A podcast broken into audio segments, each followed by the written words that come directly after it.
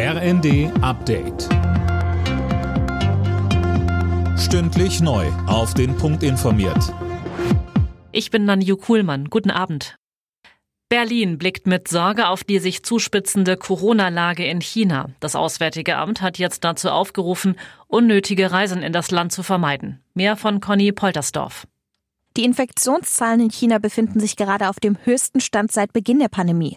Und das Gesundheitssystem dort sei überlastet, heißt es zur Begründung. Darüber hinaus stuft das Robert Koch Institut die Volksrepublik ab Montag als drohendes Virusvariantengebiet ein.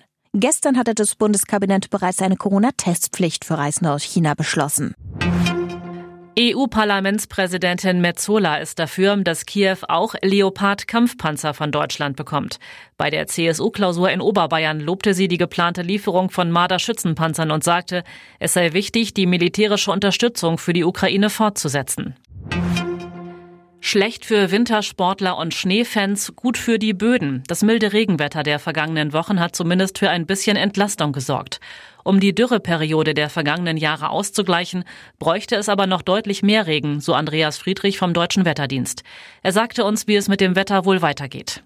Dieses milde Wetter geht jetzt schon seit Weihnachten. Haben wir auch den Jahreswechsel extrem mild erlebt und es geht auch zumindest nach unseren Vorhersagen noch die nächsten Tage weiter. Wir können immer so sieben bis zehn Tage in die Zukunft schauen und nach diesen Prognosen, die uns jetzt vorliegen, ist in diesem Zeitraum keine Rückkehr zu einem winterlichen Wetter in Sicht. Skilangläuferin Katharina Hennig feiert ihren ersten Weltcupsieg überhaupt. Beim 15 Kilometer Massenstart in Italien kam die Olympiasiegerin als erste ins Ziel. Es ist das erste Mal seit 2009, dass eine deutsche Skilangläuferin einen Sieg im Weltcup einfährt. Alle Nachrichten auf rnd.de